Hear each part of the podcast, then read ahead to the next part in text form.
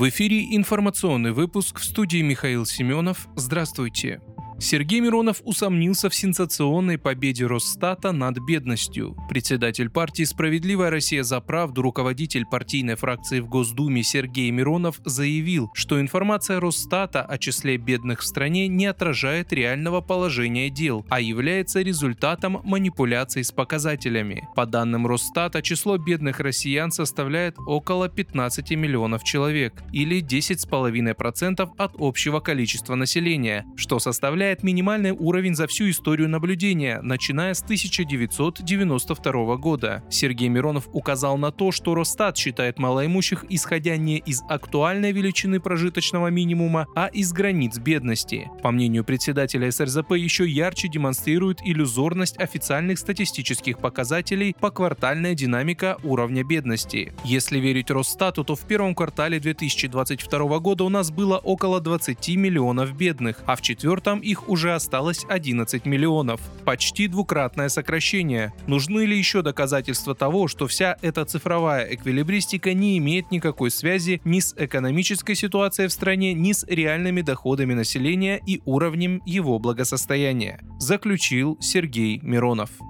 В Госдуму внесен проект о поэтапном повышении границ призывного возраста. По нижней планке с 18 до 21 года, по верхней с 27 до 30 лет. Соответствующий документ размещен в Думской электронной базе. Инициативу в Нижнюю палату внесли председатель Комитета по обороне Андрей Картополов и два его заместителя Андрей Красов и Юрий Швыдкин. Авторы пояснили, что нижняя планка повышается для гарантированного получения гражданами среднего, общего, среднего профессионального и высшего образования образования. В то же время предлагаемая норма приведет к сокращению числа потенциальных призывников, поэтому верхняя граница по возрасту повышается в качестве компенсации. Предусматривается переходный период до 2026 года. Так, в 2024 году призыву на военную службу будут подлежать россияне в возрасте от 19 до 30 лет, в 2025 году от 20 до 30 лет, а в 2026 от 21 до 30 лет. При этом законопроект дает возможность совершеннолетним молодым людям по желанию пойти в армию до наступления призывного возраста. Также отмечается, что при принятии закона уже выданные отсрочки будут действовать до истечения их срока или до исчезновения их оснований.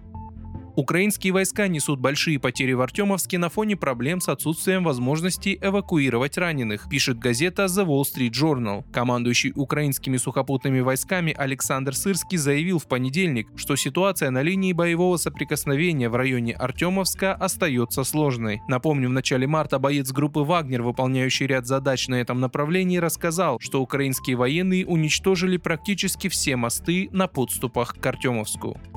Сборная России примет участие в чемпионате футбольной ассоциации Центральной Азии. Пресс-атташе сборной Таджикистана по футболу Фаридун Салиев подтвердил информацию об участии сборной России в первом чемпионате Центрально-Азиатской футбольной ассоциации. В ней состоят такие федерации, как Афганистан, Иран, Кыргызстан, Таджикистан, Туркменистан и Узбекистан. Соревнования состоятся в июне 2023 года и пройдут в Ташкенте и Бишкеке. Напомню, в прошлом году ФИФА и УЕФА отстранили отстранили все российские команды от участия в соревнованиях под эгидой этих организаций.